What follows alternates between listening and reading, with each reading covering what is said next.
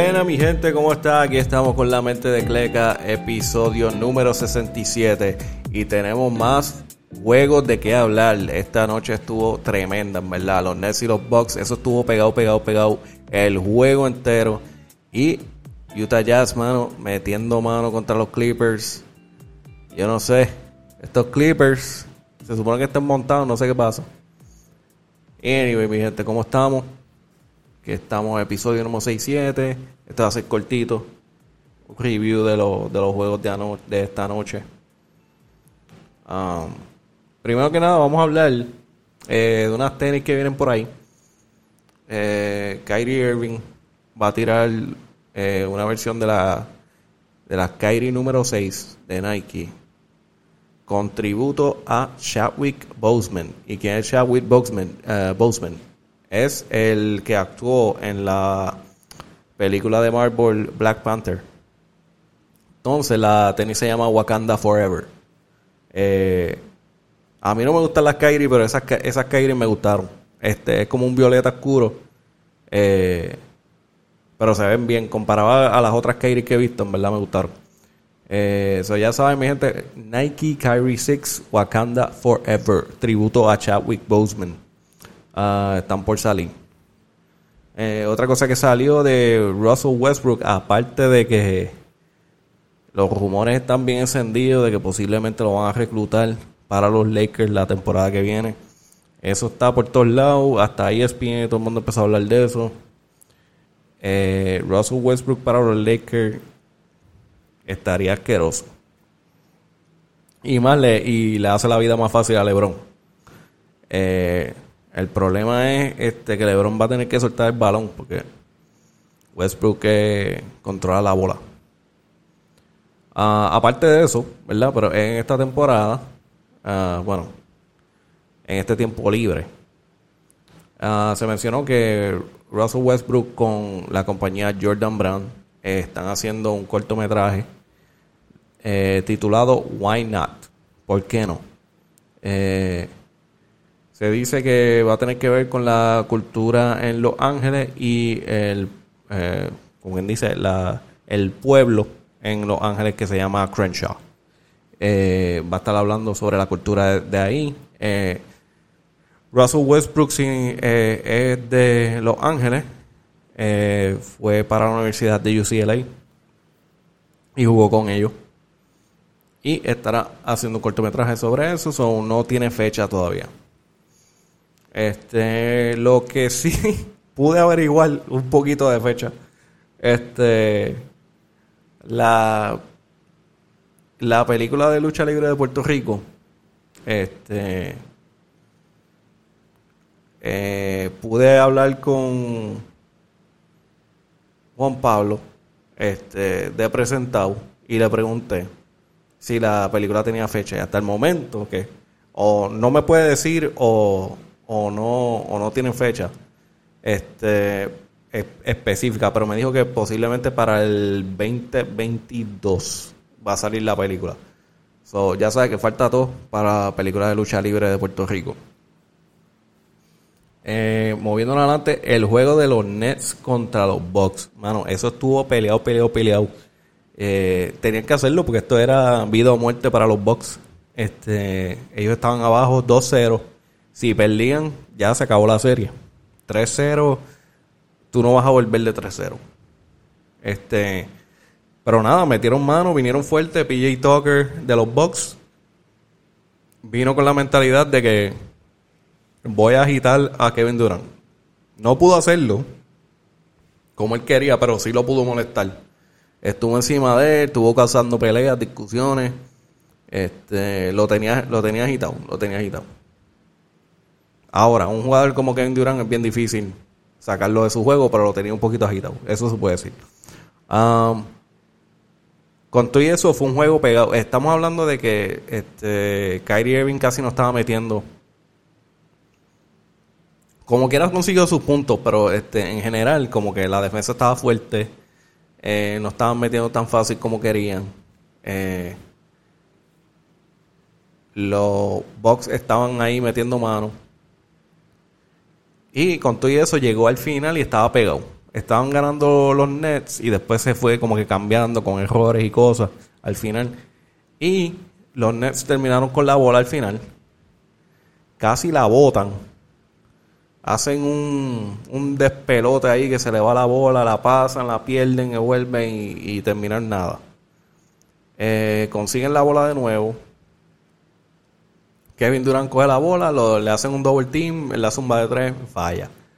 Y eh, los Bucks terminan ganando 83-86. Kevin Durant, con eso que no ganaron, el juego estuvo medio malito. Eh, él se fue con 30 puntos, Kevin Durant. Kyrie Irving también estaba jugando medio malo, se fue con 22 puntos. Eh, uno de los que estaba ah, como que metiendo mano en el juego era Brown, que se fue con 16 puntos. A él le estaban dando la bola más al final. Entiendo que él estaba caliente, pero este, a al final ya tenían que quitarle la bola de las manos. Lo único que como, lo, como Kyrie Irving y Durant no estaban metiendo la bola como ellos querían y él estaba caliente, pues yo entiendo por qué se la pasaron. Pero él, él, él tuvo como tres jugadas que le dieron la bola al final y las cagó las tres. así, así de simple. Pero, tú sabes, es, eh, es, un momento grande, es presión, hay mucha presión ahí. Yo entiendo que ahí eh, Durant tenía que coger la bola sí o sí. Y lo hizo al final, pero ya, ya era muy tarde. Este.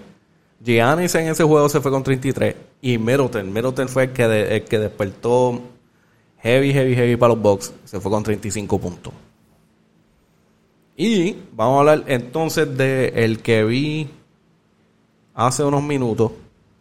Acaba de terminar. On Buste, no vamos a hablar de eso. Primero vamos para las entrevistas. Eso me olvido que tienen un post interview de, de Kevin Durant, Kyrie Irving y Giannis. Déjame ponerlo. Ahí te voy a poner a Kevin Durant primero. Uh, from that point where you guys uh, took the three-point lead on your, I mean, in your mind, was that just a situation where you had spent so much energy, you racing that 21-point lead, that legs coming down got the better of you guys down the stretch? No, I wouldn't blame it on that. I just think we didn't make the uh, we didn't make shots down the stretch. I mean, we made a a couple, but I think we got some good looks. I think we rushed a couple uh, opportunities there. Um, you know, but I like how we clawed back into the game, but I hate how we even started off that way. So um, I wish we'd have made a couple more plays down the stretch, but uh, you know, that was a tough one. So, ahí tiene un cantito de lo que fue el post interview de Kevin Durant. Y como, como yo dije, este, eh, ellos no estaban metiendo la bola como ellos querían. Y él mismo lo dice, estábamos fallando. Este, y, empezaron así el juego. Este, aquí tenemos a Kyrie Irving también. Post interview, a ver lo que dice. Brooklyn Nets, Kyrie Irving, he's at the podium. Uh, shoot, man, they uh, they did what they were supposed to do. Come out aggressive, backs against the wall, sort of say, and uh, you know we had to weather that storm. So, you know, definitely kind of put us on our heels for the rest of the game and just playing catch up, uh, playing their style of basketball, and then they made some big, big timely shots, uh, which carried them carried them forward. But we had our chances down the stretch. Uh, it was a possession by possession game. You know, both teams battling. So that, that's a good old fashioned, uh, good old fashioned playoff game right there. Ahí lo voy a dejar ver como él dice. Este, los pusieron a, a trabajar. Y este, bueno, en verdad estuvo batallado, estuvo batallado el juego entero. Este, aquí tenemos a Giannis también de los Bucks. how wide the pivot was.